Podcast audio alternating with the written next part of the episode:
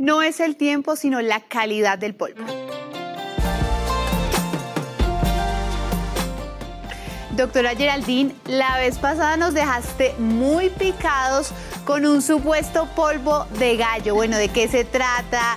Ese dicho de dónde es. Por favor, cuéntanos un poco más que nos quedamos con ganas de saber. Bueno, este, este dicho del polvo de gallo, yo sí me quedé como pensando, yo dije, ¿dónde fue que yo saqué ese dicho? Y me acordé, pues incluso estuve buscando y pues claro, es un dicho muy común sobre todo en la costa o sea, la ciudad de cerquita pues al mar.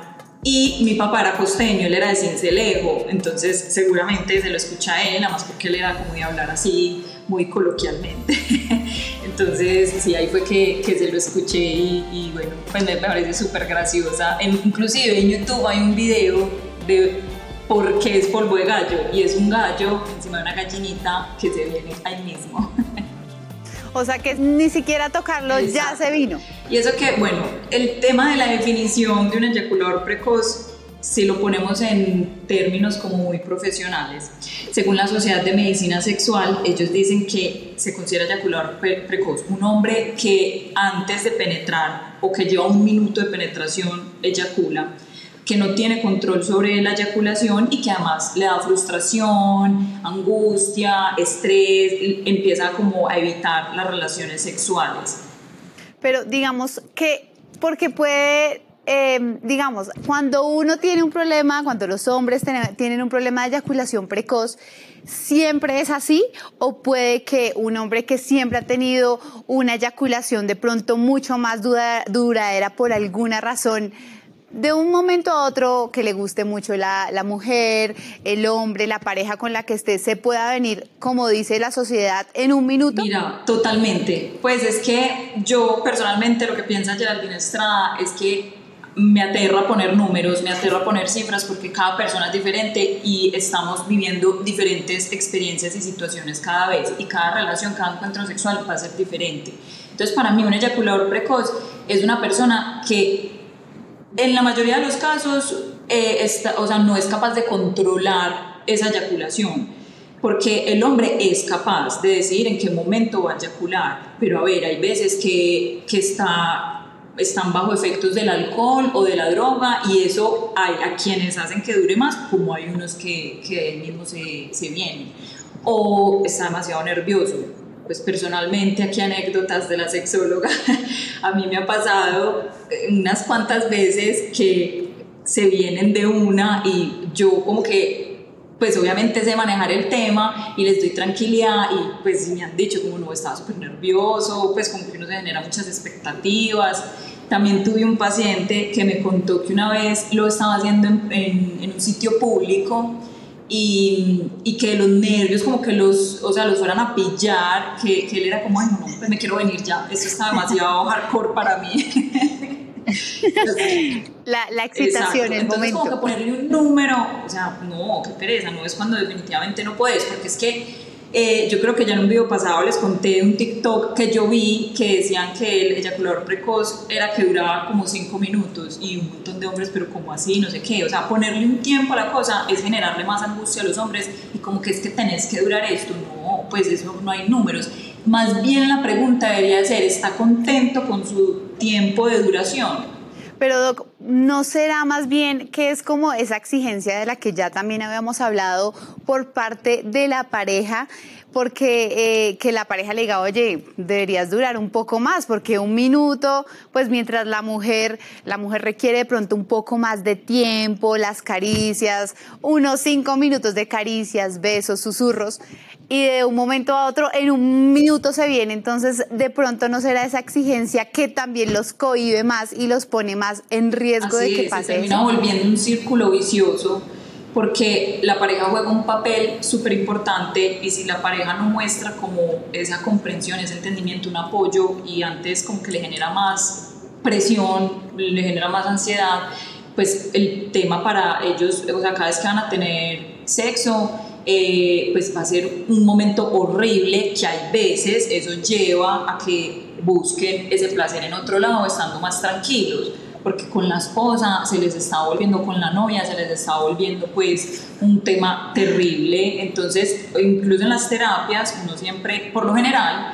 llegan es por la pareja, porque dicen pues que, que, o que se les va a acabar el matrimonio o que, o que pues la, ella va a buscar otra persona o, él va a buscar otra persona, pues siendo parejas homosexuales, entonces terminan yendo es como por la pareja. Entonces, claro, imagínate el papel tan importante que incluso en las terapias es fundamental cuando hay una pareja que esté la pareja. Porque alguna vez yo me acuerdo que hablábamos en una clase, eh, un profesor que escribió un libro ponía como que en el libro que es que la mujer hay veces castra al hombre y, le genera como... ¿Cómo así? eso, eso fue súper, todas, o sea, porque mi máster era todas mujeres, entonces todas como que, que nosotras qué, perdón, y entonces era como que, porque a veces sin darnos cuenta como que les generamos ese estrés como que, pues y uno cuando coge confianza, entonces ya, pues, o sea, comentarios así, son súper, pues, que son pobrecitas, hay que tener más comprensión con estos hombres y cuando le pase... Pero hay que ser sinceras. Y yo creo que a las mujeres claramente pues no es el hecho de venirnos, pero hay veces cuando uno tiene muchas ganas, es inmediato. Sí, lo saben hacer, claramente. O sea, si la mujer sabe, exacto, si lo saben hacer, es inmediato.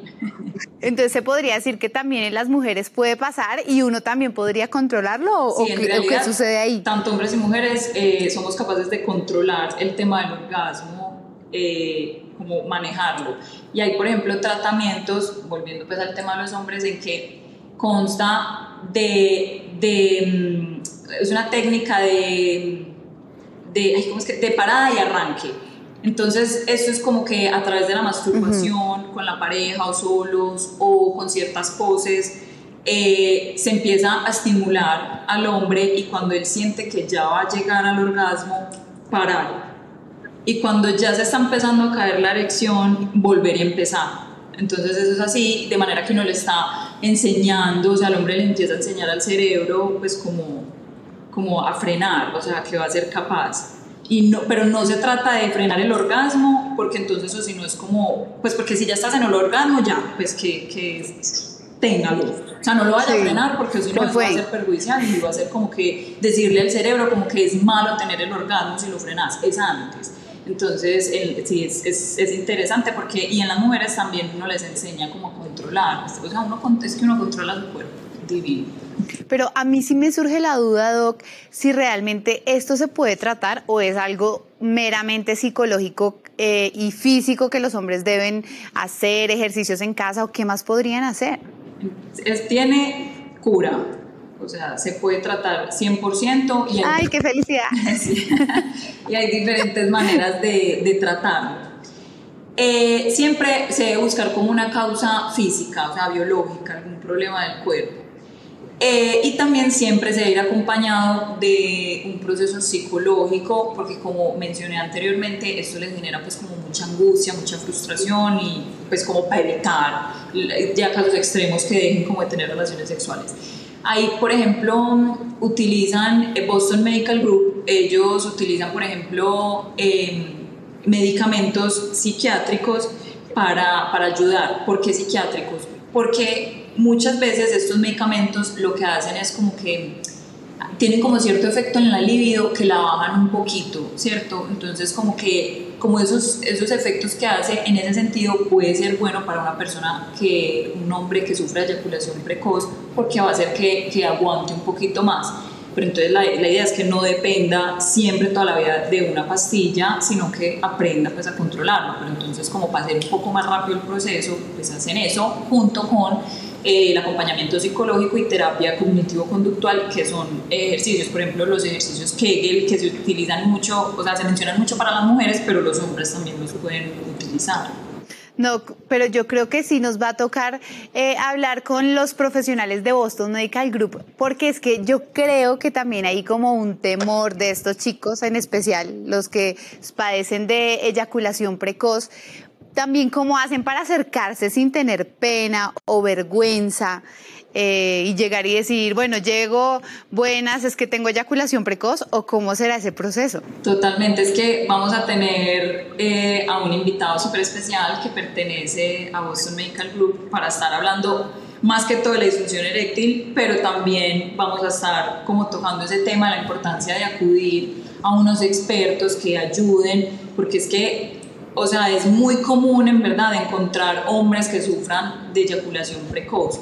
Eso, si uno se pone a buscar, siempre va a encontrar como números diferentes y también va a depender la herramienta que utilicen para medir como eh, este tema. Eh, por ejemplo, en el 2013 en Estados Unidos se hicieron como tres tipos de, de, de medición, pues utilizaron tres tipos de herramienta y en una dio como que nada más el, el 6.3% de, de, los hombres entrevistados sufrían de eyaculación, eh, de eyaculación precoz. Pues, o sea, ahí era como un tema más que no estaban satisfechos con el tiempo de duración.